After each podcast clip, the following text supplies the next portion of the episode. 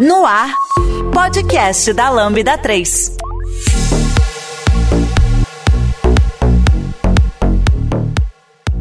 Olá, eu sou Ayrton Lopes, Chief Data Officer na Lambda 3 e esse é o podcast da Lambda 3. Hoje eu tô aqui com o Fernando Kuma e o Rodrigo Oliveira e nós vamos falar algumas aí das nossas ferramentas de CLI favoritas, né? Então vamos falar aqui um pouquinho do nosso clubismo, né? Quais as que nós mais utilizamos, por que utilizamos, quando utilizamos. E lembrando que em nenhum momento essa é uma lista definitiva, né? Sendo apenas aqui uma observação de nós, trazida por discussão. E aqui comigo então estão o Fernando Okuma, eu sou desenvolvedor aqui na Lambda 3 e sou aspirante agilista e muito fã de ferramentas de linha de comando. aqui sou o Rodrigo Oliveira, sou desenvolvedor aqui na Lambda 3 e sou pupilo do Okuma. muito bom, muito bom. Então, pessoal, antes de falarmos aí sobre as nossas ferramentas de linha de comando favoritas, não esqueçam aí de dar cinco estrelas no nosso iTunes, isso ajuda a colocar o podcast em destaque e não deixe de comentar esse episódio no post do blog, em nosso Facebook, SoundCloud e também no Twitter. Ou, se preferir, mande um e-mail pra gente no podcast@lambda3.com.br. Senhores, quando eu falo de clubismo é porque vocês sabem, toda vez que a gente fala sobre ferramentas, tecnologias específico, estamos mexendo no vespeiro, tá? Então é Eita. bom deixar claro que aqui é aquela nossa opinião tirada lá daquele instituto Data, vocês sabem qual foi, né?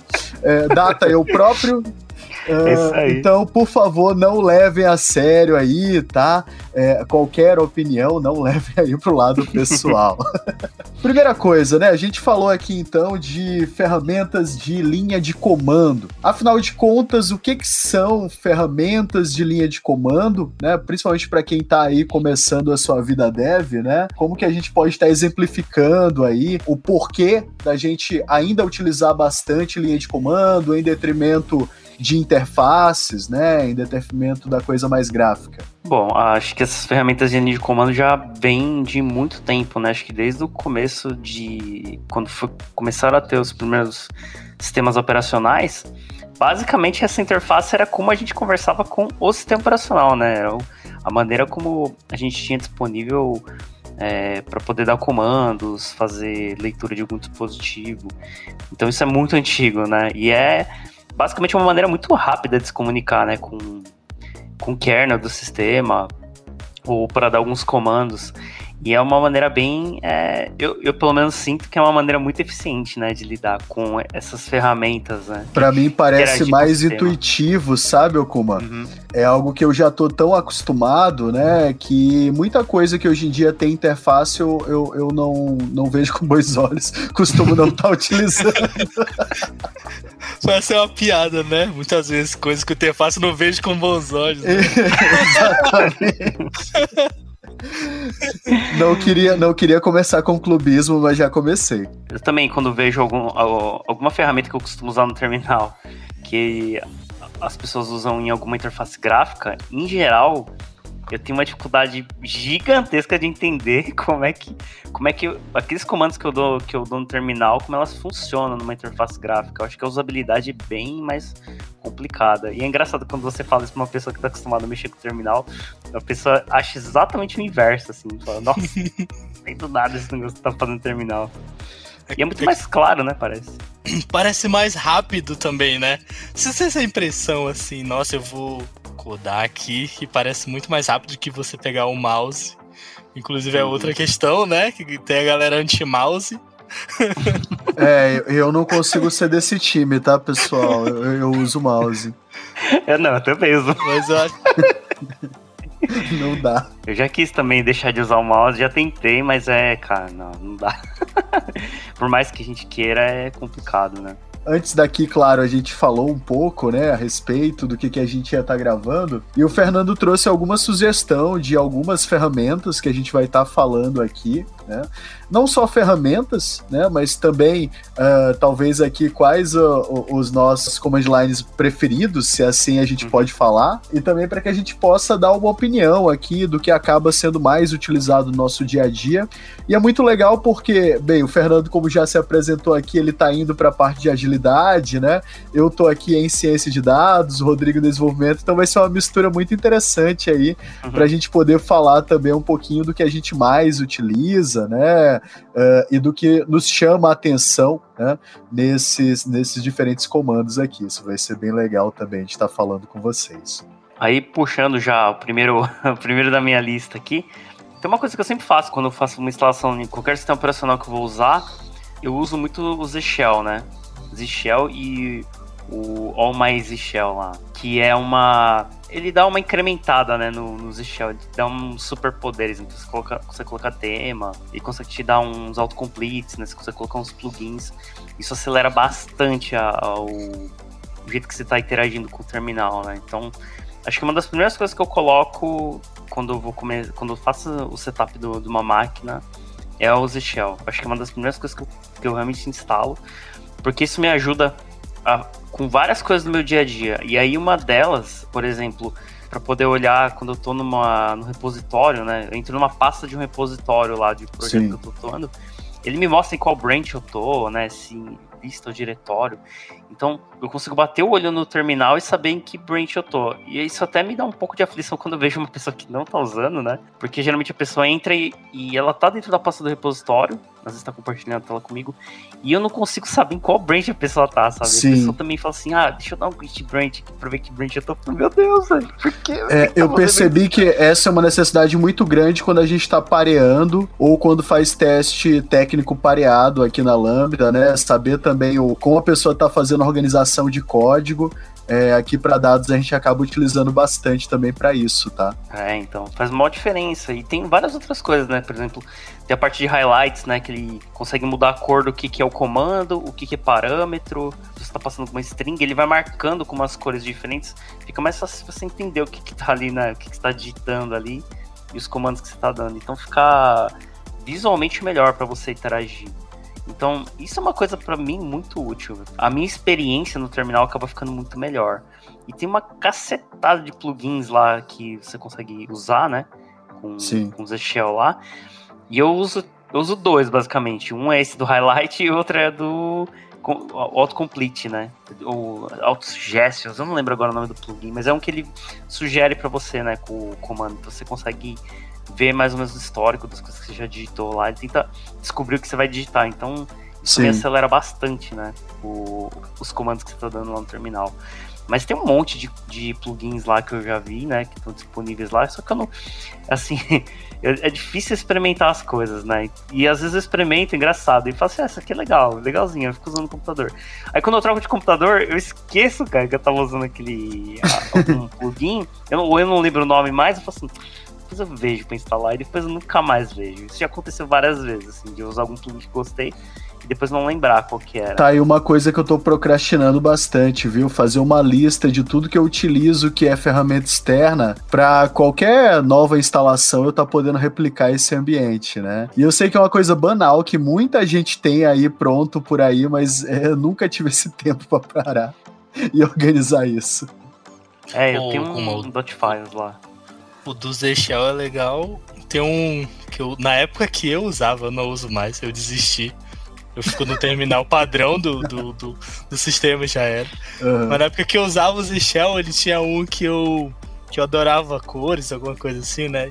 Tem um plugin que ele mostra qual que é a tecnologia que você tá ali. Tipo, se você tá com o Node, ele mostrava o, o ícone do Node. Você tá no Python, ele mostra a cobrinha. Sério? Cara. É, ou você tá no, tipo, codando em Rust.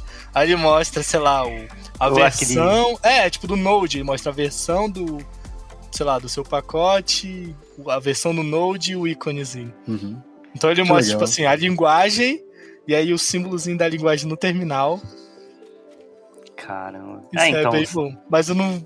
Eu desisti. Eu, eu, eu uso o XFCE. Então ele, o terminal XFCE ele já vem com a coisa que eu mais gostava de deixar, que é justamente mostrar as brands. Então.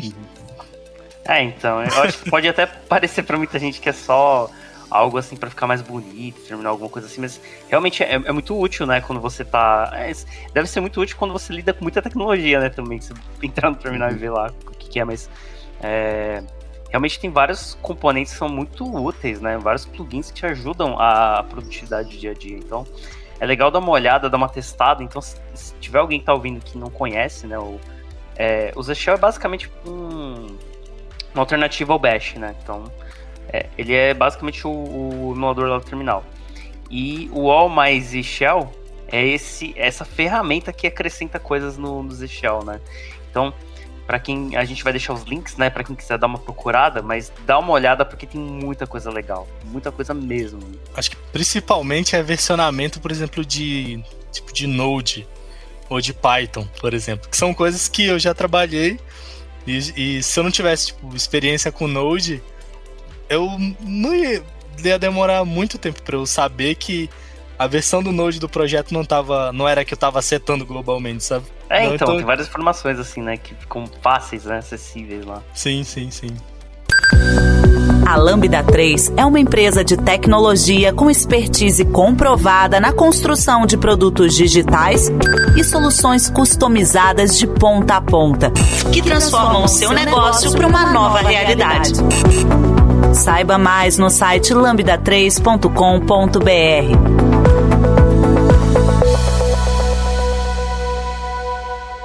E aí, né? Eu vou emendar então no segundo item que eu botei na lista, que aí acho que esse é, né? Esse todo mundo, pelo menos boa parte das pessoas que desenvolvem software usam, né? Que é o Git, a ferramenta de linha de comando do Git.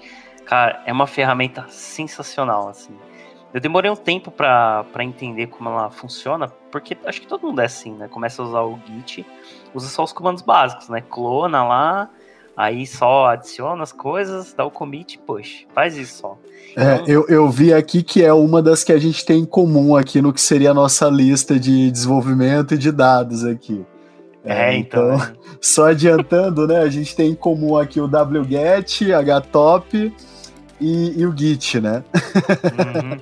então a gente também acaba utilizando bastante aqui, né? Acho que é, é um padrão que não, não vai fugir muito aí, todo mundo tem essa necessidade, né? Uhum. Eu acho que eu já ouvi em algum lugar que tem até designer que usa Git. Engraçado. Fica aí não... essa fake news aí. não, mas não, não, não acredito que seja vozes da sua cabeça. Realmente deve existir, tá? Ah, porque faz sentido, né? Ao invés de você usar versão final, ponto agora vai.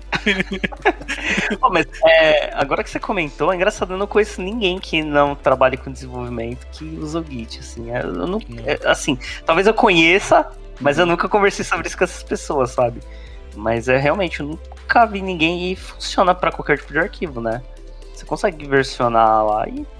É que para código você consegue ver os diffs, né? Então, se você versiona uma imagem, por exemplo, você não consegue né, ver eu, eu não sei se consegue ver, eu nunca tentei. Se consegue ver a diferença de um arquivo para outro, mas vai ser uma co coisa completamente impossível de ler, né? É, mas se você utiliza um repositório aberto como GitHub, etc., ele te dá muita liberdade, tá? Para você fazer, por exemplo, portfólio, pessoal de design ou, ou pessoal de UI, UX está começando a utilizar mais. Isso é verdade. Boa. Não é fake news. Também. e o Git é uma das ferramentas que quando eu uso, e eu sei que tem muita gente que usa ferramentas de interface gráfica mesmo, né, para interagir com, com o Git. E, cara, eu acho muito confusa. Sem, sem zoeira, assim, qualquer ideia ou qualquer ferramenta visual, qualquer coisa que interage com o Git, que é, que é uma tela visual, cara, para mim é muito uhum. estranho, muito difícil de entender.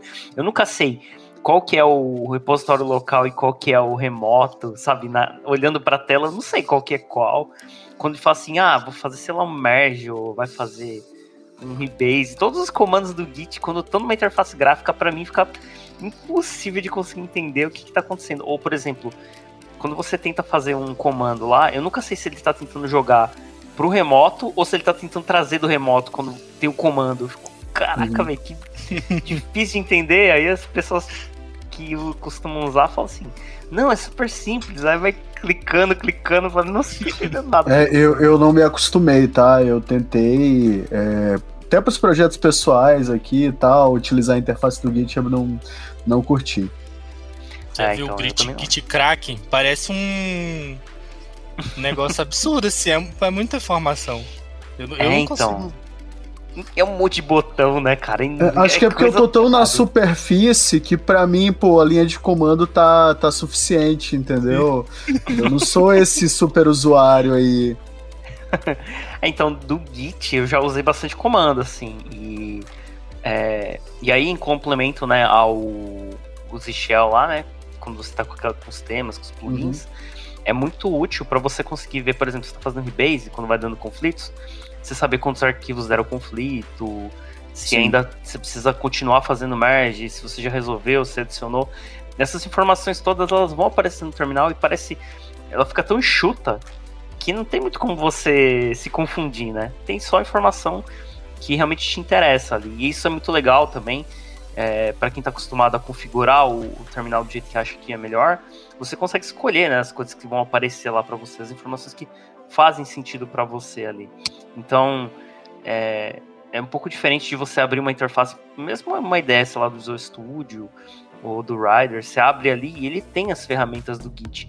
Mas é, é tanta informação que tem ali, né, nessas ferramentas, que para mim fica mais confuso. Não consigo escolher o que eu quero tirar lá e mostrar só o que me interessa. E aí, nesse ponto, eu acho que é muito melhor você fazer as coisas usando a linha de comando, porque você vai fazendo meio que só o que você quer. Ah, eu quero ver o log, então você pede o log. Ah, eu quero fazer um, um diff aqui, quero ver essa informação dentro do arquivo, você pede ele vai te mostrar só o que você pediu. Então, se você conseguir se acostumar a usar os comandos do Git no terminal, eu acho que a informação fica mais enxuta. Porque você vai pedindo, ele vai te dando só o que você está pedindo. Só que é lógico, né? Tem uma curva de aprendizado, assim, que se você está acostumado com, alguns, com, algumas outras ferramentas, não é tão uhum. difícil, não. É só entender é. os conceitos do Git depois. Eu, eu não vejo mais desenvolvimento sem Git, né? É, é não existe mais, né? Porque assim, ele te dá um pacote completo para você acompanhar o workflow das tuas branches é, ele te dá a possibilidade de estar trabalhando com desenvolvimento distribuído, você está trabalhando com acesso à informação para diferentes áreas de negócio, né? Então, assim, se a pessoa ela for mais tech save, se ela realmente for atrás, ela consegue utilizar isso muito bem é, para além daquele trabalho do dia a dia, né? Isso a gente não tem nenhuma sombra de dúvidas. É, tem um poder muito grande, né? É, eu acho que também ele dá rastreabilidade para você, né? Tipo, por exemplo, às vezes você faz várias features e aí você tem que alterar uma feature, por exemplo, numa nova regra de negócio. E aí, sei lá, às vezes lá na frente você fica tipo. É, você chega com o cliente, às vezes o cliente, putz, gente, por que, que a gente fez essa alteração, sabe? Tipo, por que, que a gente toma essa decisão? E às vezes você, sei lá, pode você Uhum. Busca o histórico do. Uhum. Exatamente do código que você alterou, por exemplo. E aí você Sim. pega a data e, tipo, pô, eu vou aqui uhum. agora. É. O, o Git, card. ele se encaixa muito bem no ágil. É, acho que é isso, uhum. né? É, porque o que, que acontece, né? O teu, o teu ciclo de desenvolvimento, né? O lifetime ali, cycle, é, ele é totalmente né, é, é gerenciável via Git. Né? Então, desde você fazer uma PR, é, se você quer, por exemplo, fazer um projeto para a comunidade, né? O Git ele vai estar tá te dando é, é, substância para isso, né? É, cara, é uma puta de uma ferramenta, né? Uhum. É. E eu, ó, só tem uma questão, o, Kuma, que eu acho que eu uso com, digamos assim, com VS Code, por exemplo, com, uhum. com interface gráfica, que é resolver conflito. Então, é, se eu for resolver conflito, eu uso VS Sim. Code. Só, só pra isso. Mas eu dou, tipo, git Ué, git merge, git rebase continue no terminal. Só que é, na hora de aceitar lá. é, então, a única coisa que eu também faço na, na, na DE, hum. né, no, no VS Code lá, é realmente resolver conflito. Então, porque ele te dá um, né, visualmente você consegue ver o que tá entrando e o que tá saindo. Dá pra fazer também, mas essa parte eu acho mais difícil de fazer no terminal. É, e, Mas... e, assim, é, é só uma coisa para quem está iniciando, né? Que muitas vezes é a maioria do nosso público que acaba ouvindo aqui o podcast, né?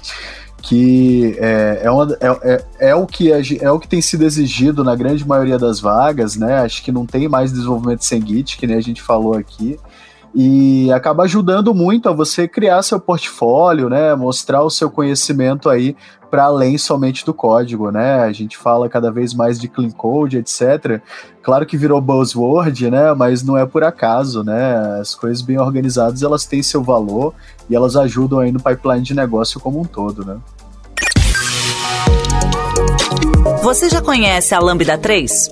Além de sermos uma empresa formada por pessoas apaixonadas por tecnologia, desenvolvemos e entregamos software com qualidade, segurança e inovação, que podem ser um diferencial para o seu negócio. Acesse o site lambda3.com.br e conheça mais.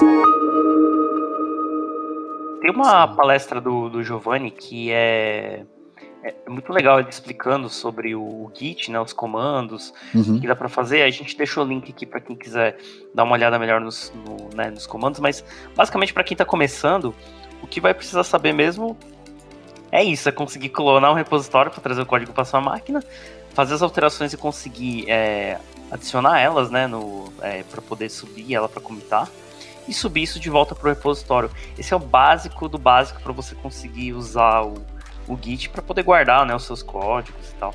E aí quando começa a, a ter que usar ele para organizar o time, para mais de uma pessoa mexer no mesmo código, é, para conseguir sincronizar o que está em produção com o que está em desenvolvimento, aí começa a entrar comandos mais complexos, que são rebase, né, que é para poder trazer o que está lá no, na, na branch que que é, sei lá, que está em produção, você quer trazer o código que está lá para uhum. a branch que está em desenvolvimento. Então aí você usa um rebase. Você vai levar um código que você terminou uma feature, você faz o merge. O merge pode ser um fast forward, pode ser um squash, pode ter várias possibilidades. Então, o Git, ele, ele tem vários comandos que te permitem organizar o código muito bem, assim, e permitem que a gente consiga trabalhar em equipes sem que, né, a gente não perca o trabalho um do outro, consiga juntar as coisas depois no, no repositório, né, no principal. Uhum. Então, é legal estudar e entender como ele funciona, porque é uma tremenda de uma ferramenta, né? E esses comandos, vários comandos que ele tem, cada, uma, cada um deles tem um propósito. Mas para quem está começando, não precisa se preocupar, eu acho, com isso, porque o ideal é que a gente trabalhe em times em que tenha pessoas que tenham é, talvez mais conhecimento sobre esses comandos que vão te ajudando a entender por que, que faz um comando, por que faz outro. Mas é legal saber esses básicos para poder usar, né? E usar eles na linha de comando de Com certeza. Depois que eu descobri o Squash, eu achei um absurdo. E esses dias eu fiz um, tipo, fiz um squash, tipo, na mão mesmo, sabe? Sim. No terminal, falei, meu Deus, eu juntei todos esses comentários em um só. Eu me senti muito profissional. Falei, nossa, eu sou muito profissional. Eu sei fazer um squash. Tem umas coisas que eu brinco, né? Que eu faço e eu fico me sentindo aqueles hackers de filme, sabe? É, Com o capuzinho fazendo tudo muito rapidamente. Pô, mas, mas junto, junto com esse aí, eu acho que já no próximo nível, né? Acho que Squash, Rebase, você. Acho uhum. que você costuma fazer mais quando você tá em times maiores, né? É que são uhum. comandos mais. Projetos mais complexos. É, acho que, acho que projetos mesmo mais profissionais, com mais pessoas, eu acho que eles são necessários. Mas eu acho que o outro que parece que se encaixa muito bem é que chega um momento que passa a ser importante você dar nome aos seus commits. Então, tipo, você definir um padrão de, de como você está alterando o código também é importante. Eu acho que tem essa ferramenta, eu acho que dependendo do ambiente, mas eu sei que no ambientes JavaScript a gente usa, uhum. que é esse conventional commit. Então aí o conventional commit você pode plugar ele com outra ferramenta chamada Husky. E aí, tipo, essa ferramenta ela obriga você a escrever o commit de uma maneira padronizada. Então, por exemplo, se você vai escrever um, uma feature, aí você define no começo da, do commit fit, dois pontos, e aí escreve o que a commit está uhum. fazendo. Ou, sei lá, se você vai fazer um refactor, você escreve refactor antes de dois pontos. Se você, por exemplo, escrever, sei lá, começar maiúsculo e, e ou escrever um um, um um uppercase, ele vai não vai uhum. deixar você. Então ele vai, opa, você está escrevendo o uhum. commit fora do padrão. E aí uhum. nisso você pode plugar outras ferramentas. Eu já vi um tem um plugin no VS Code chamado Code Spell Checker, eu acho. que basicamente ele verifica se você tá escrevendo, sei lá, o idioma corretamente das coisas. Hum. E eu vi que eu acho que dá para você plugar, tipo, uma ferramenta dessa para definir, por exemplo, se você tá errando uma palavra no commit. Caraca! É, mano, aí é outro mundo, assim, é um mundo muito embaixo. Ah, ainda nessa coisa de reconhecimento de padrões, tem um que eu, eu utilizo bastante e acredito que a maioria das pessoas em ciência de dados, que é o grep, né? É, basicamente, o que, que é? É um comando de linha de comando que você consegue, então, estar tá reconhecendo alguns padrões nos teus arquivos, né? E aí você consegue estar tá utilizando isso, inclusive, dentro da sua codificação, né? E isso me ajuda muito quando eu quero, por exemplo, já ter uma ordenação de alguns arquivos antes de fazer um, um, processamento maior, né? Então isso me salva um pouquinho de memória também. A gente vai estar tá falando depois de outros comandos que tem essa mesma função, digamos assim. É, mas isso é muito bom quando eu já tenho uma pré-filtragem ali de algo que eu quero estar tá analisando e eu quero fazer isso de maneira mais rápida, né? É, não quero fazer isso uh, direto em código, eu quero me utilizar disso também dentro de código. É, normalmente a gente vai estar tá utilizando ele antes de utilizar um pacote chamado Pandas no Python. Uh, então, assim, é, é, é, bastante rápido você utilizar um com o outro, é algo que eu acabo utilizando bastante por aqui. Caraca, seu, seu grep com. Caraca, velho. É, pra, cara. Pra filtrar o arquivo que eu dou um LS lá. Vou listar os arquivos, eu dou um grep pra Usa junto com o cat, né? Ah, esse arquivo, então vou ver o que é que tem nele. Exatamente. né? O cat é mó facinho também. Salva e aí você consegue, você consegue automatizar uma leitura de muita coisa, de big data mesmo, entendeu? É, é, é muito bom, cara.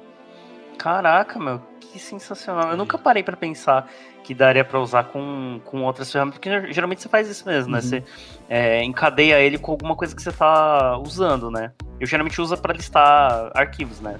Vou dar um uhum. ls mas já dou um ls e já procuro alguma coisa que eu tô procurando naquele É, imagina que agora tu utiliza isso para filtrar algum atributo lá de uma base de dados, que depois Caraca. vai para um, um mecanismo de automação, vai para uma inteligência artificial. Às vezes a gente utiliza isso para dados de sensores também, né? Que você quer filtrar muita coisa ali. Por exemplo, tem máquinas, né? Que ela tem vários sensores diferentes. Tem um sensor de ruído, pressão, dentre outros. E eu só quero trabalhar com uma faixa, não quero trabalhar com outra, né? Eu posso estar filtrando isso. Caraca, velho. Queremos é um muito poderoso. sem Ayrton. Por favor. Nossa, velho. Sensacional. Eu nunca parei pra pensar em usar é... direito, velho. Imagina você procurar uma coisa dentro de um JSON, por exemplo, não é? Sim. É, caraca, hum. velho. Cara, é muito poderoso. E você fazer isso de maneira recursiva, né, pô? Sim. Uhum. Sim. Nossa, eu usava. Nossa, cara, deu até com Olha vergonha aí. agora, velho. O como agora? Nossa, Não, mas tipo, é um negócio comum em dados, entendeu? Caramba, meu. Eu vou até dar uma olhada, vou até pesquisar melhor mesmo. Com as maneiras que pode usar, velho. Mas esse é um exemplo de ferramenta que eu uso diariamente. Eu uso diariamente isso, uhum. né? Pra poder estar procurando alguma coisa. Uhum. Mas eu uso muito basicamente, assim. É, é bem básico mesmo. Eu não, eu não faço ideia de qual que é o poder do, do rap, assim. Eu nunca parei pra, pra dar uma estudada com mais calma nas coisas que são possíveis de fazer, né? A volta fiquei até interessado agora. Vou até ver uns exemplos aí. Hum. Boa, Os avançados de grep. Artigo é, do Ayrton aí, o próximo. Vamos Tô lá. Tô botando pressão aqui, ó. é, eu vou dar um passinho para trás e certo. vou falar, voltar a falar um pouquinho do Git. É, uhum. para falar sobre uma ferramenta que eu uso que eu acho incrível, assim, eu gosto e realmente é gosto pessoal, é, que é o Gitmoji.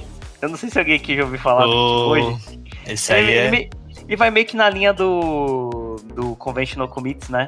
que é pra padronizar o, o, os commits que você vai fazer do Git. Só que cara, é um... eu nunca tinha ouvido falar disso, abri aqui agora. é, cara, eu... eu gosto, e é, e é, porque fica bonitinho, e assim, porque ele coloca isso, uns isso emojis. É muito, isso é muito artístico, isso é muito genial, cara. E, ele, e a ferramenta dele, né, de, pra você criar o commit, porque é normal, você tá lá no, no, no seu projeto, você dá, vai dar um git add, né, adiciona os arquivos uhum. que você uhum. quer, só que em vez de dar o git commit, eu dou um git commit, né? O gitmoji traço C, que é para fazer o commit. E ele começa a te perguntar o que você quer fazer. Ele pergunta, por exemplo, qual que é o que, que ao que se refere o commit, né? Que é, por exemplo, ah, eu estou adicionando uma feature nova. Aí ele tem um emoji que é da. que é tipo aquele. Aquele confetinho estourando, assim, sabe? Hum. Tipo uma feature Ah, nova. putz, sim, Ah, sim. Tô consertando, acho que assim, quando eu tô eliminando o código morto, aí é tipo um caixãozinho, sabe? aí, aí tem. Deixa eu pensar aqui. Ah, quando você tá fazendo mock, esse eu acho muito da hora. Quando você tá fazendo mock de teste, aí ele é um, é um palhacinho, velho. Aí é muito da hora, velho. E o foguetinho? Foguetinho me interessa. O foguetinho que você tá é fazendo, quê? acho que deploy. Acho que é Pô, deploy. Pô, eu não sabia. É muito bom. E aí, a- a- ele vai te perguntando, então, aí o que acontece? Quando você faz o commit, ele te pergunta isso, né? O que que é? Qual é o propósito desse commit? Aí você escolhe lá o emoji que você quer lá, né? Que é do... Ele vai te dar uma lista, que é fix, é documentação, testes, então... Aí você escolhe qual que é o propósito daquele commit, depois ele começa a te perguntar, ó, digita o título. Aí você vai lá e coloca o título, ele até limita a quantidade de caracteres que você vai pôr. Aí qual que é o comentário mesmo, né? O corpo do commit. Então, Cara, o bug pegou muito vez. aqui em mim, velho. Eu tô rindo à toa aqui, sabe? Me pegou Cara, é desprevenido isso aqui, velho. o Git hoje é muito bom. Através de soluções tecnológicas e inovadoras, a Lambda 3 entrega projetos baseados em metodologias ágeis para empresas que buscam qualidade, agilidade e sustentação de seus sistemas, com o objetivo de potencializar o seu negócio.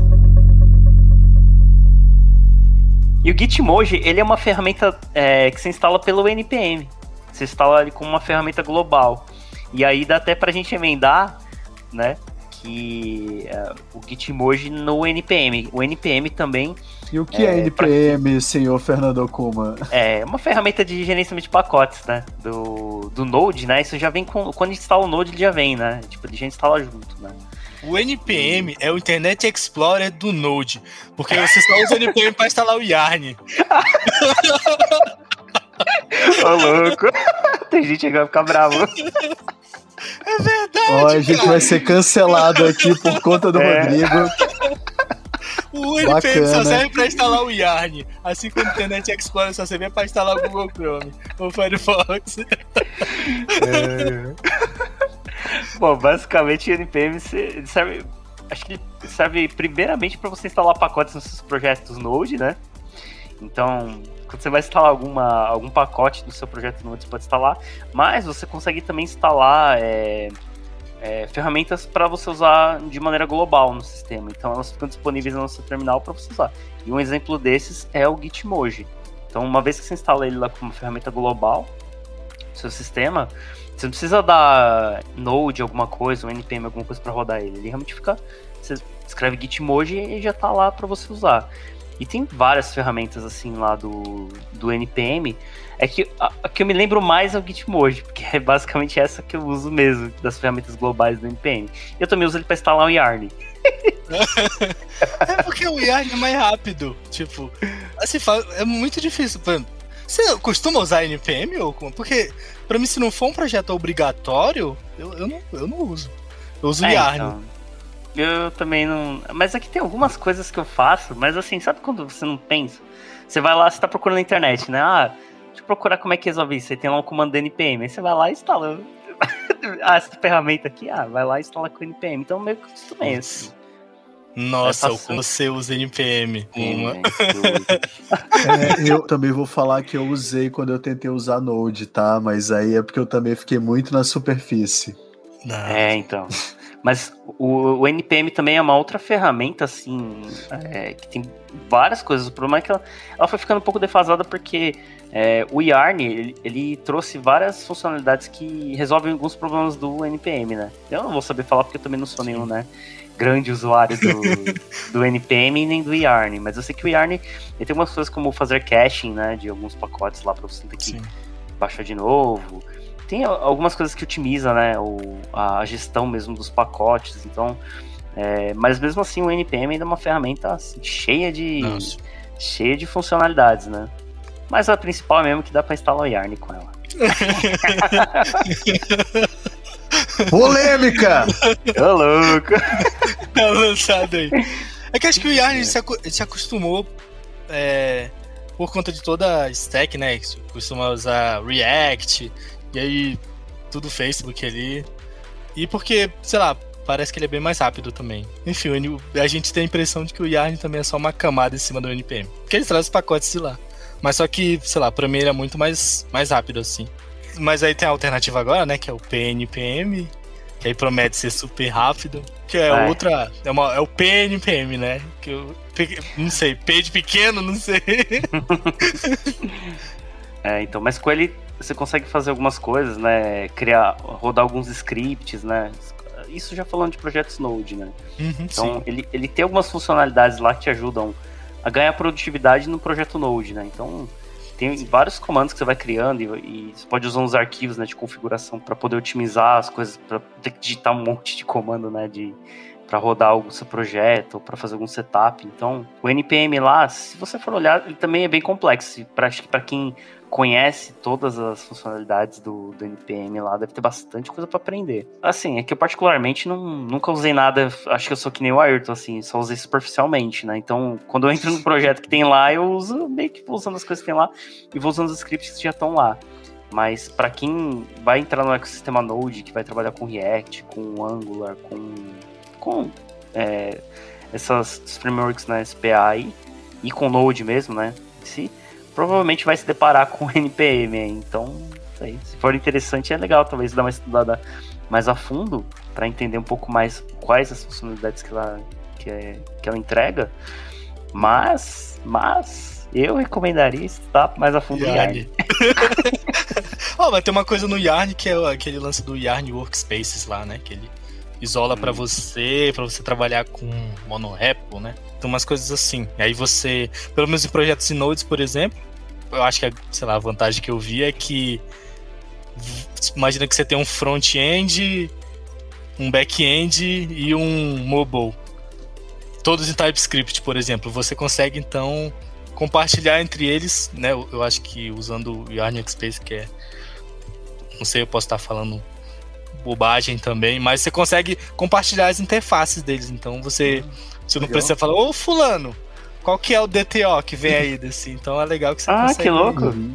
Que é, da hora. Caraca, da hora. Olha só, que diria. Vou, dar mais, vou ter que estudar uma parte de coisa também. Cara, tem, um, tem uma parada que eu uso também que tá na tua lista, que é o, o HTOP, né? Que é pra uhum. ficar verificando erro de memória. É, se você trabalha com paralelismo também, né? Ver quantos jobs paralelo. Uhum é, quanto de CPU, quanto de RAM que está sendo utilizado. É, se você é um usuário de, por exemplo, AWS EC2, você constantemente está fazendo isso. e assim, acho que para também essa parte de ciência de dados, a gente acaba utilizando muito para quando tem algum modelo ali que ele tem que ser rodado periodicamente, tá fazendo acompanhamento. É, e eu acho que difere que tem outros comandos que eu acabo utilizando para isso que não são tão comuns assim para dev. Nisso, por exemplo, poderia estar falando também do comando watch, acho que é um outro que não, não é tão comum assim, que basicamente é para eu estar printando aqui, se procurando por um determinado comportamento, então mais para monitoria, né, desse tipo de, de aplicação. Uma coisa que eu pensei que talvez fosse interessante para o pessoal de desenvolvimento é que imagina que, sei lá, você começa um processo que tem que baixar muitos arquivos ao mesmo tempo e você tem que estar tá ali verificando que aquele arquivo está sendo corretamente baixado ou que um determinado tipo de arquivo está sendo filtrado, você pode estar tá fazendo com isso, sabe? Acho que é um, é um, é um exercício interessante também de pensar a respeito. Caraca, mano. o Ayrton usa as ferramentas, umas ferramentas aqui que é bem básico. O HTOP eu uso mesmo para monitorar um pouco o uso do computador, né? É mais ou menos que nem o que a gente faz olhando o monitor, sei lá, do Mac. Tem aquele monitor de, de tarefas, né? Só que Sim. ele tem. Eu acho, eu acho ele muito mais. É, mais fácil de enxergar as coisas. É engraçado, né? Eu, eu acho um pouco confuso ou aquele monitor de, de tarefas do Mac. Bastante. Informação pra caramba e eu acho meio, meio esquisita a maneira como é organizado. E o Gatop parece que ele é mais, mais fácil de entender o que tá acontecendo, né? E do, a mesma coisa também, eu nunca usei muito como usuário muito avançado, né, no HTOP para olhar coisas muito é, específicas lá do uso de memória ou do uso de CPU, mas ele te dá bastante informação, né, dos processos lá que estão rodando. Uhum. E ele é bem legal. E se você quiser também, tipo, é, fazer aquela. Né, o pessoal chegar em casa assim, ver que você tá lá numa tela bonitona, assim, tipo de hacker. Você pode abrir o HTOP, mano, porque é bonito pra caramba, meu. Parece umas letras passando pra Sim. cima, pra baixo, umas barrinhas crescendo, diminuindo. Quer sentir hacker? Nossa, Usa. É. Abre o HTOP na janelinha lá e deixa de lado, você vai ver. O pessoal vai falar, nossa, o que tá acontecendo ali, velho? Invadindo a NASA ali, certeza. Combina aí com, com o som do teclado mecânico que é sucesso. Pô, já era. O HTOP eu só uso pra matar processo. Só pra isso. Você está ouvindo mais um podcast da Lambda 3. Nos organizamos de forma democrática para que todas as pessoas compartilhem conhecimentos e boas histórias. Temos muito papo sobre tecnologia, diversidade, cultura e muito mais. Encontre o caminho para novas ideias aqui. Cara, tem uma ferramenta que eu uso, eu não usava tanto, mas ultimamente eu tava, no projeto anterior que eu tava usando, a gente começou a usar bastante, que é o ngrok. É, essa ferramenta é uma ferramenta para você conseguir expor é, uma porta que você está rodando, por exemplo, você está fazendo uma aplicação web.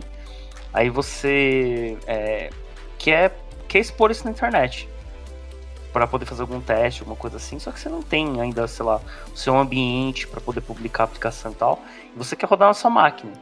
Então você vai lá, vou dar um exemplo do .NET, sei lá, você rodou a sua aplicação, ela abriu a porta 7000. E você quer que isso fique exposto na internet para fazer algum teste. Então você consegue usar o ngrok fala assim, é, exponha essa, né, o localhost da porta 7000, e ele vai gerar uma URL com uma hash lá, uma hash aleatória lá. E aí você consegue, através dessa URL, acessar a sua aplicação de fora. Eu acho que o, o ngrok ele cria tipo um túnel, né? Ele, aí uhum. você consegue acessar. Lógico que você vai estar exposto na internet, né? Essa aplicação vai estar na internet, mas é uma URL temporária e é uma hash, meu, que se você não passa essa hash para pessoa, para alguém testar, né? Ou para quem vai usar conseguir acessar, dificilmente a pessoa vai conseguir chutar aquela, aquela URL e acertar, né? E é muito útil, porque essa aplicação que eu estava fazendo lá, né, que a gente estava trabalhando lá, ele tinha um back-end que é, ele, ele ia ser o back-end de uma aplicação mobile é, com React Native e a gente não, não conseguia acessar né, diretamente do. Para quem trabalha com aplicações mobile, sabe que o, por exemplo, o emulador lá, né, do, do Android lá, ele não acessa. Você falar assim, ah, aponta para localhost.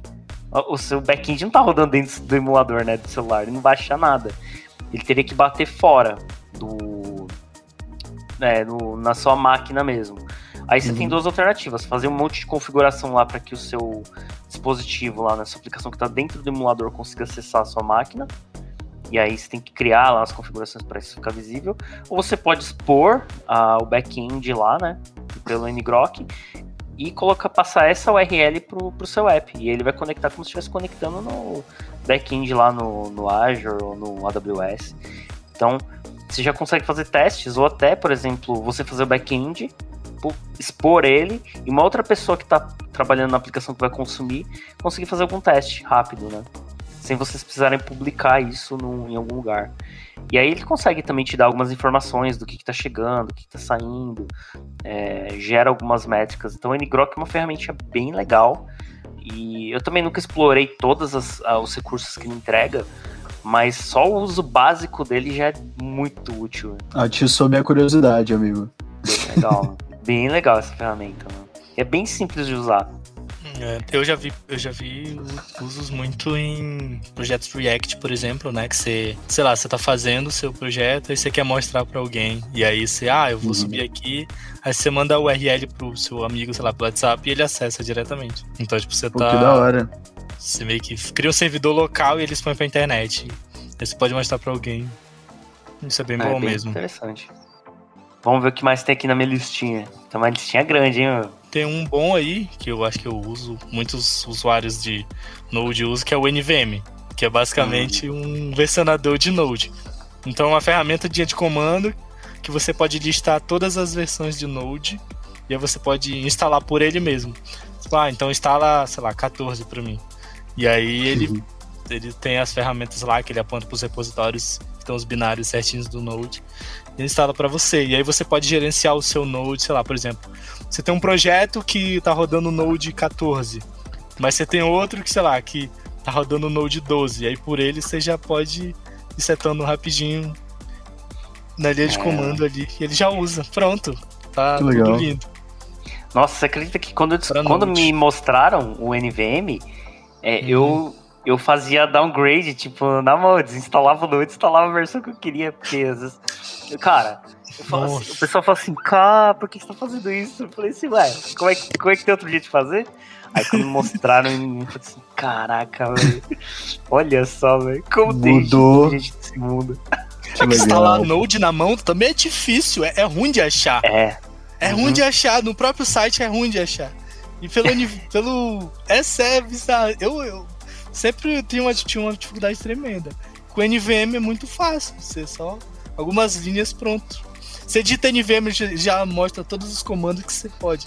Então uhum. a própria documentação do NVM tá no terminal. Uhum. que é legal também. Mas aí, Okuma, junto dessa, uma que eu descobri quando eu comecei a estudar Elixir, chama ASDF.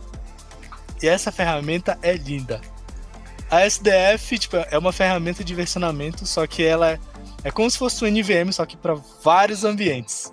Então você pode tipo, versionar por ela o Python, você pode versionar Elixir, uhum. você pode versionar Node, você pode versionar Olha Ruby. Só.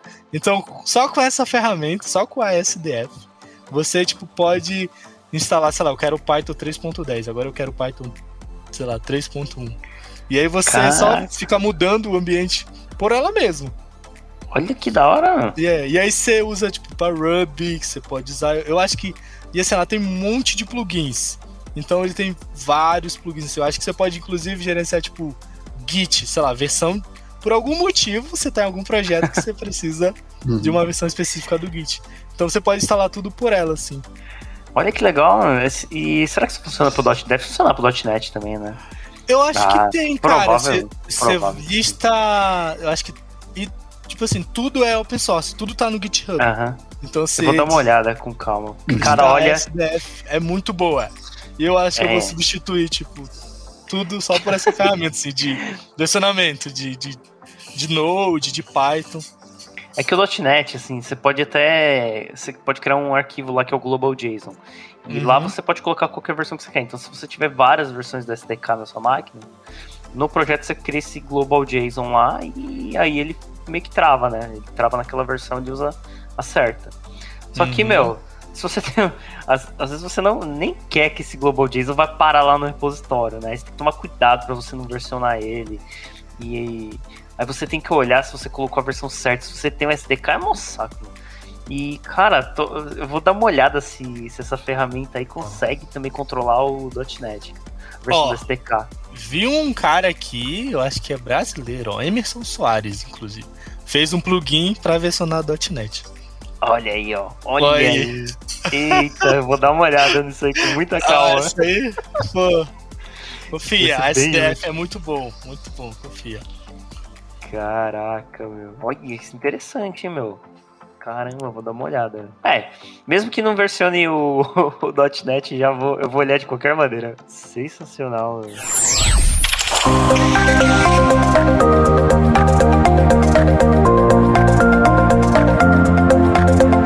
Esse podcast é produzido pela Lambda 3, uma empresa de tecnologia inovadora que pode te ajudar em seus maiores desafios.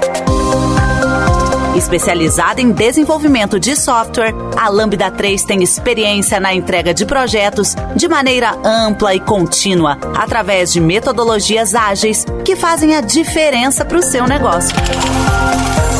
Conheça nossas soluções entrando no site lambda3.com.br.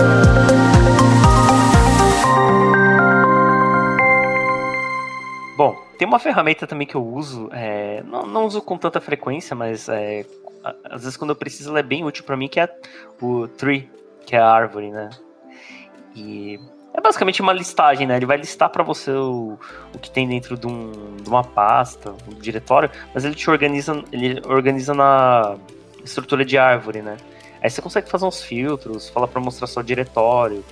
Mas a parte que eu uso mesmo que que é muito útil para mim é conseguir ver as permissões das pastas. Principalmente no, uhum. no, Eu uso isso mais no Linux, né? Porque às vezes eu quero ver as permissões que estão dentro das pastas para ver se, é, se tem permissão de escrita, de leitura, se é root, se não é. Uhum. E às vezes você vai navegando e você dá o. Você dá, manda ele listar o diretório, e aí você vê, mas ele vê aquela lista flat, né? Com se ele as permissões de cada coisa que tá lá ali naquela pasta.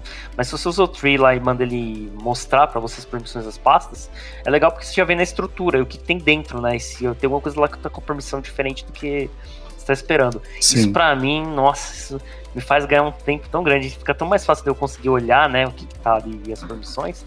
E se você abre, sei lá, num é, no Dolphin ou em qualquer outro gerenciador de, de, arquivos, você consegue ver essas informações. Só que não é fácil, assim, tipo, não, não fica tão, tão rápido, né, de você pegar essa informação. E parece que o, o Tree parece que ele é tão é, redondinho para esse tipo de coisa, que aí acho que se começar a combinar com umas outras ferramentas, aí combinar com o Grep, aí eu vou dar uma estudada melhor, talvez dê pra fazer Realmente. umas coisas bem legais, velho. E aí. Combina com o Cat também, né?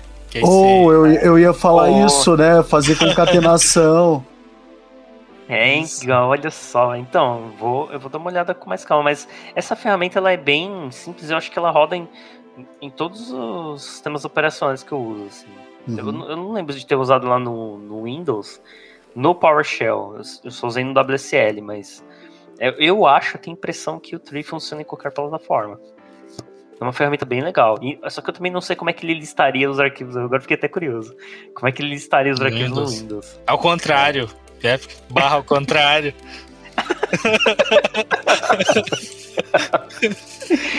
Eita, mais ou menos. Ia fazer uma, o mundo invertido, né? Fazer um Stranger Things é. assim. É. Aí colocaria a árvore ao contrário. é, então dei uma olhada, é bem interessante, bem interessante mesmo. Bom, deixa eu ver o que mais tem aqui nessa listona gigante. Ah, tem um que eu uso, esse eu uso bastante, que é o wget. É basicamente uma ferramenta para você conseguir bater em, em, uma URL, né, no site. Uhum. É, você consegue fazer um download, consegue fazer um get mesmo numa página. É, eu uso ele bastante para fazer download de arquivo. E isso é, é, bacana porque eu combino ele com outros comandos, né? Então, às vezes eu quero baixar o arquivo, descompactar e já rodar alguma coisa. Uhum. Então, você já consegue encadear essas, é, esse tipo de comando. E o wget já deixa tudo meio fácil. E se não me engano, me corrija se eu estiver errado. O wget, se você estiver fazendo download e ele parar no meio, ele consegue, né? Voltar de onde ele parou, né? Pra fazer o download. Eu acho que ele tem um. Você consegue fazer ele fazer isso. Porque às vezes tá fazendo download lá, chega no meio, falha o download, você tem que começar de novo. Cara, que raiva. É, o, o, wget, né, como, como o Okuma já mencionou, ele é então um, um downloader ali para arquivos remotos, né? A gente acaba utilizando bastante em ciência de dados para baixar é, algumas bases, né? Por exemplo, fazer download de diferentes amostragens, né? Para fazer testes aí.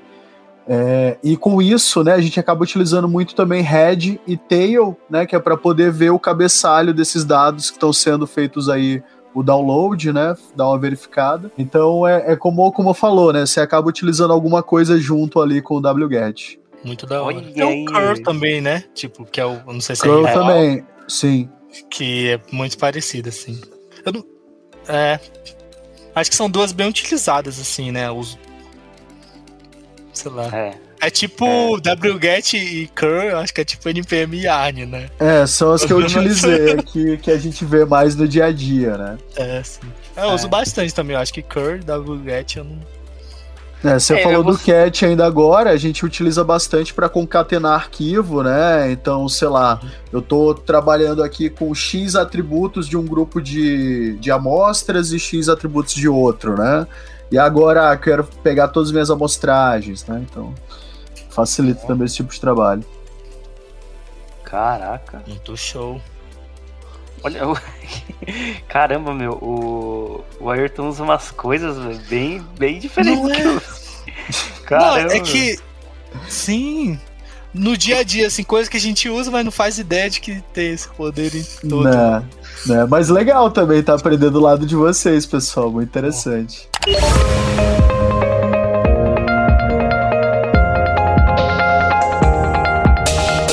Trabalhe na Lambda 3 de qualquer lugar do Brasil.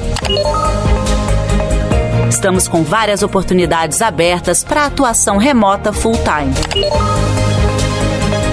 Acesse vagas.lambda3.com.br, conheça nossas vagas e vem ser Lambda. Outra ferramenta que eu uso bastante também é o uso do, do Docker, né? Docker, Docker Compose. Ah, lá. claro. É, esse, cara, de, é, acho que. Cara, esse é universal, é, não tem como. É tipo é, Git, né? É, exatamente. tá chegando no nível do Git lá. Você meio que tem que. Tem, acaba em algum momento, para quem trabalha com, com desenvolvimento de software, de sistemas, né? Em algum momento acaba esbarrando no Docker, né? Uhum. E eu acho que o, o, a ferramenta de linha de comando do Docker é muito boa. Tem muito, ele tem uns comandos muito legais, assim, que você consegue gerenciar, né? Os containers, olhar o que está acontecendo. Mas além dele, é, eu uso também um, uma outra ferramenta que chama o Lazy Docker, é, não e conheço. o setup. Isso eu não conheço também. É, então, o setup, ele é meio que é, para você olhar o, os containers que estão rodando. Para quem usa o Docker Desktop, você tem essas informações do Docker Desktop. Você abre lá, ele mostra o que está rodando, enquanto está usando CPU, de memória. Você consegue monitorar os containers, né? O uhum. setup, ele vai te dar essa informação só que no terminal. E aí tem uma, ah. tem uma informação bem legal, assim, você consegue ver o uso lá, quem tá rodando, quem não tá. É, se reiniciou, acho que tem umas coisas assim, sabe? Ah, o que, que tá tipo, usando de rede. Tipo o HTOP, né? É. é. Eu, tipo, ah, tipo o HTOP pra container. Tipo, Você vai olhar a lista de Pô, containers, muito da hora, cara. Muito é da muito, hora, cara. E é bonito, cara, de olhar. Uhum. E acho que em incremento com esse, tem o Lazy Docker. É, o Lazy Docker também, ele é, ele é meio parecido com o Docker Desktop. Ele é uhum. Para você usar no terminal, mas para você, sabe, navegar entre os containers. Você olha o, o console de, que, tá, que tem de dentro dos containers. Cara, isso é muito legal, porque meu, meu, meu conhecimento de container também acaba sendo muito raso, sabe? Uhum. É, então, pô, bom saber. É, então. É bem bacaninha essa ferramenta. Né? E ela é bonitinha também, assim, o Lazy, Lazy Docker. E ele te dá bastante informação, bastante. É, muita métrica, os logs, coisa que está acontecendo dentro. Você consegue olhar é, o Docker Compose, sei lá, também, sabe, uhum. que usou para gerar aquela imagem. Então tem bastante informação e ela abre no terminal, sabe? Então é super rápida, né? Adorei. É bem bacana. Então, para quem tiver curiosidade de dar uma olhada, assim, ela é, ela é no mínimo interessante, assim. E, e é, legal, é, no mínimo interessante de se olhar e como, como é na open source, é legal olhar o código, né? Como é que eles fizeram, como uhum. é que o uhum. pessoal fez essa ferramenta. E, porque ela é bem, bem interessante, porque ela coleta muita informação de dentro do container, né? Então tem é, para quem quer entender um pouco melhor, né, como é que funciona essa comunicação com a, a, ferramenta do Docker mesmo, que conversa com a parte de dentro do container, da, dessa ferramenta da pessoa é, pegar esse código aí e olhar como é que eles fazem esse tipo de coisa, sabe? É bem interessante Boa. mesmo. Gostei muito, Kuma. Boa, essa eu vou usar com certeza. É, então. Pelo menos, ou então, na pior das hipóteses, você pode abrir e botar o HTOP de um lado o Lazy Docker do outro. nossa. Deixar eles brigarem, né? É, nossa. Tá sendo muito doido naquele computador ali. É verdade, verdade. É muito bom, pessoal. Engraçado, né? A gente usa umas ferramentas muito similares, assim, mas para coisas completamente diferentes, né? E assim, não tem como alguém saber de tudo, né? A gente tem uns usos muito limitados também pelas nossas situações de trabalho, né, no dia a dia.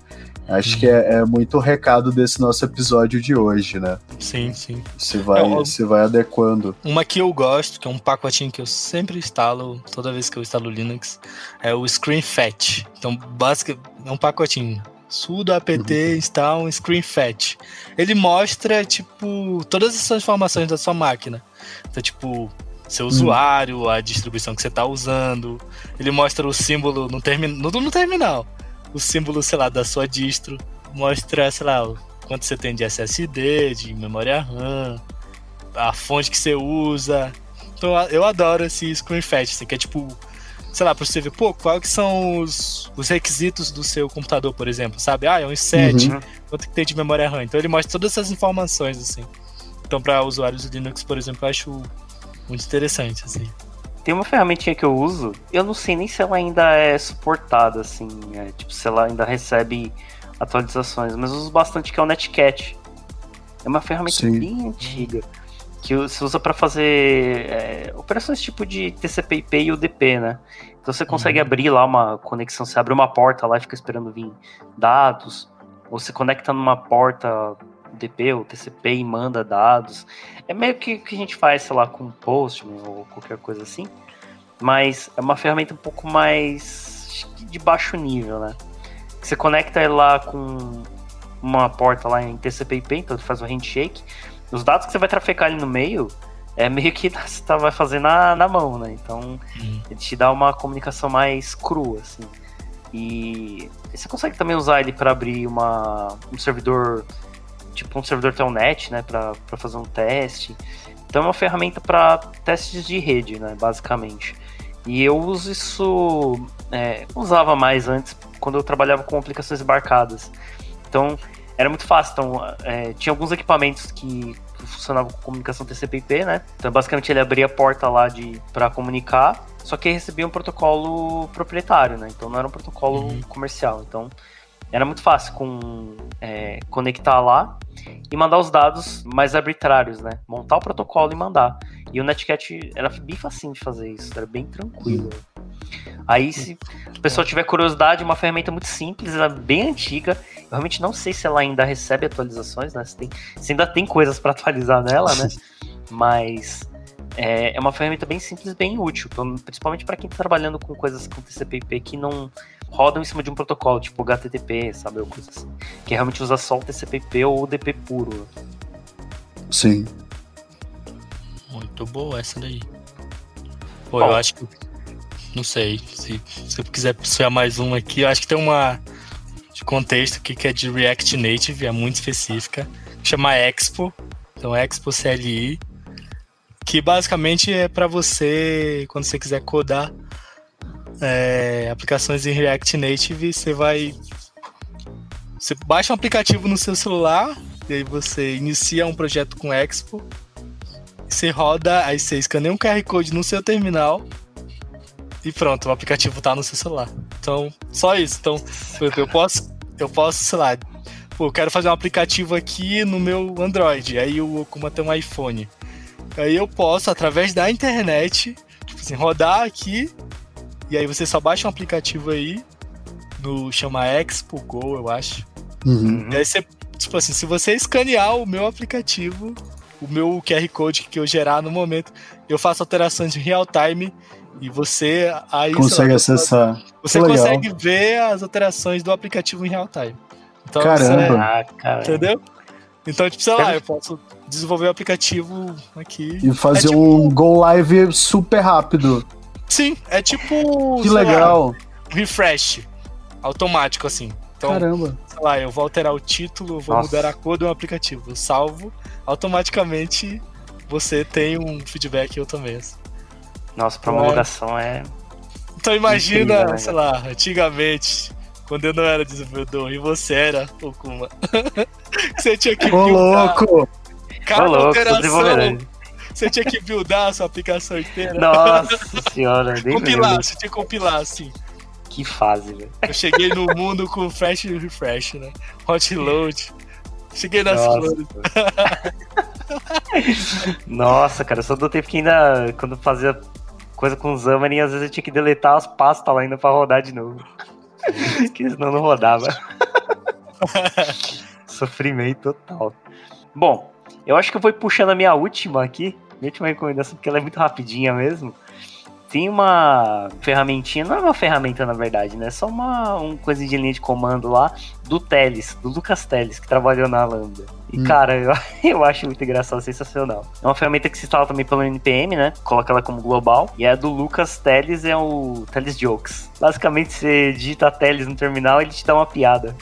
Todo dia vem uma piada diferente, mano. Cara, eu não, eu não sei ainda se ele coloca isso em algum repositório, se bota no JSON em algum lugar. Mas, cara, eu pelo menos nunca vi repetir as piadas dele, nessa linha de comando dele. Caraca, e às vezes, cara, fica Qualidade, hein? Risada, cara. Fica ele puxa aqui de uma API, uma API que ele, ele mantém lá. Eu é, posso, então... A gente pode criar o nosso 2.0, né? Tipo, tiozão jokes, né? Uma Nossa, piada de tiozão cara. todo dia. Fica aí a minha recomendação aí, então. Tiozão.js. Seria genial, hein? Beleza, então, pessoal acho que vamos encerrando por aqui. Esse uhum. episódio, então, veio mais de uma discussão aí que o Fernando acabou trazendo pra gente, né? Pô, uhum. vamos ver um pouquinho essa diferença aí dos universos, né? Do que cada um é exposto no dia a dia. Acho que nós conseguimos, então, trazer isso pra pauta, né? Então. É, obrigado, Fernando. Obrigado, Rodrigo. Então a gente vai é, se despedindo antes de darmos aqui o nosso até logo. Vocês têm algum comentário aí, alguma coisa que vocês queriam é, deixar de mensagem ou referência pro pessoal que tá nos ouvindo? É, galera, não, não tenho medo de interagir com o terminal, assim, tem muita ferramenta bacana, muita coisa divertida. É, às vezes dá errado aí, só desinstala e segue a vida, mas tem muita ferramenta legal, assim, então não tenho medo de dar uma mexida, né? Dar uma testada. A gente vai deixar, né, os links da, das ferramentas que a gente falou aqui. E se alguém tiver alguma dúvida a respeito de alguma ferramenta, não quer dizer que eu saiba responder, né? As dúvidas, mas se alguém quiser me chamar no Twitter ou mandar alguma mensagem, um e-mail, só me chamar aí que eu, eu tento ajudar. Se não, se souber ajudar, eu, a gente acha alguém que sabe. É, eu acho que chamar no Twitter é, a, é a melhor, o melhor lugar. Mais, sei lá, mais fácil também. Eu acho que é isso mesmo. Não ter medo do terminal é. Acho que é uma mensagem essencial, sim. Bem, pessoal, então ficamos aí à disposição. Ayrton Lopes lá no Twitter também, quem quiser falar um pouco mais. E não esqueçam de dar cinco estrelas no nosso iTunes, isso ajuda a fortalecer e a pôr o podcast em destaque. Não deixe de comentar esse episódio no post do blog, em nosso Facebook, SoundCloud e também no Twitter. Ou, se preferir, mande um e-mail para a gente no podcast lambda3.com.br. É isso aí, pessoal. Vida longa e próspera. Até a próxima. Você ouviu mais um episódio do podcast da Lambda 3. Indique para os seus amigos esse podcast. Temos também um feed só com assuntos de tecnologia e outro que mistura assuntos diversos. Toda sexta-feira, sempre com o pessoal animado da Lambda 3.